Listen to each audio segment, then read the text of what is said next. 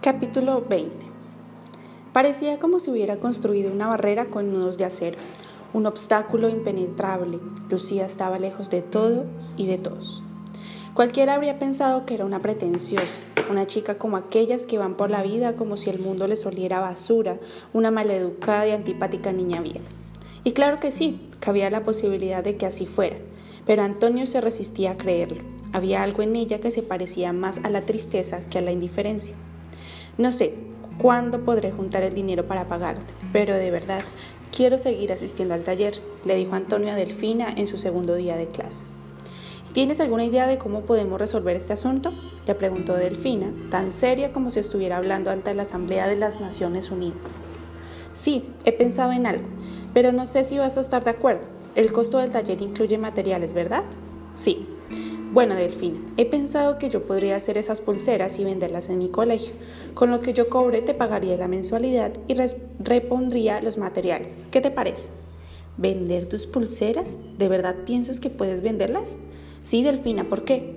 Delfina sonrió e intentó ser amable. Le dijo, bueno, es que todavía no dominas la técnica y las pulseras te quedan tan horribles, ya sé. Bueno, digamos que aún no eres un experto.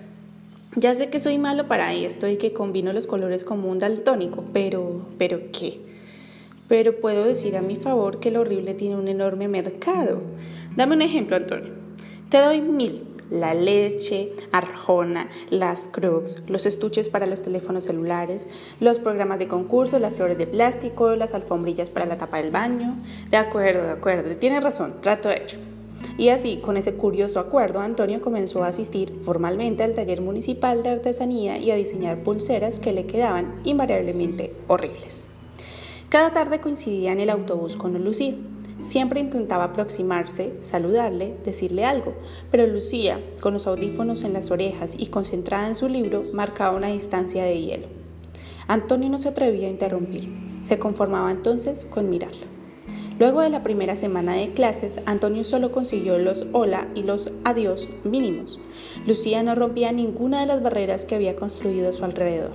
Llegaba al salón, se sentaba y comenzaba a anudar hilos en completo silencio. A veces se levantaba, le mostraba el trabajo a Delfina, le hacía alguna pregunta y nada más. Pero Antonio se daba por satisfecho con estar cerca de ella, con mirarla y construir historias imposibles en su cabeza. Delfina y él se la pasaban como cotorras.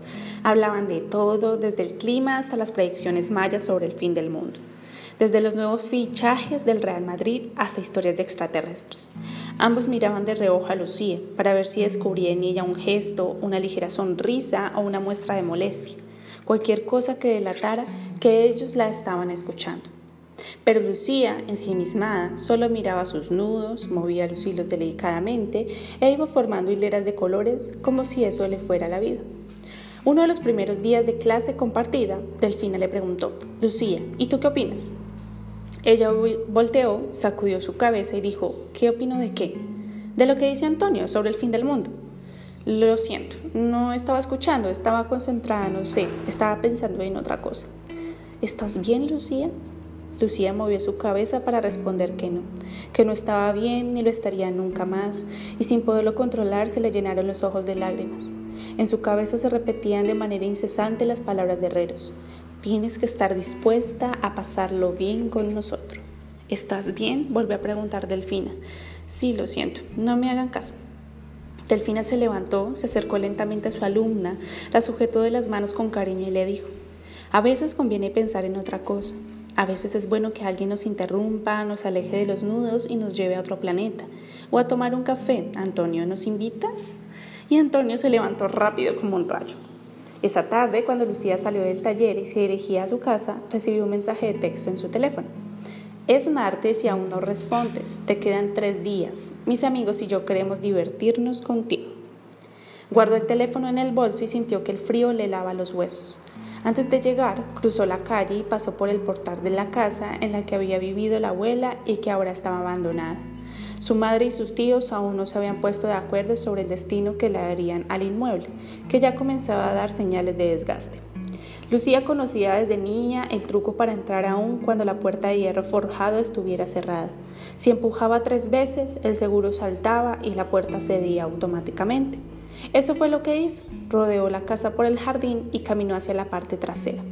Se acercó a una de las ventanas de la cocina, limpió el polvo y el agua con la mano y miró hacia adentro. Desorden, cajas en el piso, papeles y rompa arrumada en una mesa.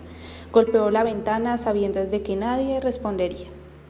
A la abuela le gustaban los pensamientos, esas flores de pétalos de terciopelo con una mancha oscura en el centro. Son las flores del recuerdo, decía ella, y luego suspiraba. Lucía vio las macetas y se dio cuenta de que estaban inundadas de agua de lluvia. Los pensamientos se habían convertido en ramas sin vida. Te llevaste las flores cuando te fuiste, abuela. Sabías que nadie las cuidaría como tú. Me llevé solo algunas, pequeña. No vale la pena emprender un viaje con demasiados pensamientos. Lucía siguió caminando sola por el jardín, rodeando la casa hasta que dio con las escaleras metálicas, aquellas que subían por fuera hasta la chimenea. Lentamente ascendió y recordó las muchísimas veces que su madre le había dicho que no lo hiciera. Que te puedes caer, Lucía, te lo estoy diciendo, no quiero repetírtelo. Lucía sonrió, convencida de que la travesura no había, no había perdido vigencia. Se sujetó del pasamanos herrumbroso y así, poco a poco, llegó hasta el tejado. ¿Por qué no puedo subir, mamá? Pregunté en una ocasión cuando era niña. Pero qué pregunta, son más de 10 metros de altura, no puedes subir porque te podrías caer. ¿Y si me caigo qué? Ay, no, ni lo digas que me das escalofrío. Si te caes puedes quebrarte un hueso o algo peor. Pero entonces, ¿por qué la abuela sí puede subir y yo no? Porque la abuela es una irresponsable, Lucía. Por eso, ya le he dicho que un día de esto se nos va a dar, nos va a dar un susto. Lucía se apoyó en un costado de la chimenea de cemento y puso sus pies sobre las tejas, que crujieron pero no se movieron del sitio. Pese a la bruma de la tarde, descubrió que desde ese punto preciso se veía la casa del frente, su casa. Ahí estaba su habitación, su ventana con cortinas azules, su lámpara redonda. Lucía vio todo desde esa perspectiva y entonces se dio cuenta del truco secreto del abuelo. Siempre había tenido un punto de mira privilegiado para ver a su nieta sin ser descubierta. Y cuando le decía, un pajarito me contó que anoche discutiste con tu mamá y te fuiste a la cama llorando. Lucía se quedaba perpleja y no entendía cómo era posible que la abuela lo supiera todo. Vio la ventana de su habitación y por un instante quiso verse a sí misma desde lejos, como en un sueño, como en un desdoblamiento. Quiso ser la espectadora de su propia vida como si asistiera a una función de cine. Quiso saber qué haría esa noche Lucía, qué decisión tomaría, qué le respondería al día siguiente a Reros. Haz algo, Lucía, por favor. Sal y dime que ya tienes la solución, se dijo a sí misma mientras miraba hacia la ventana vacía de su cuarto.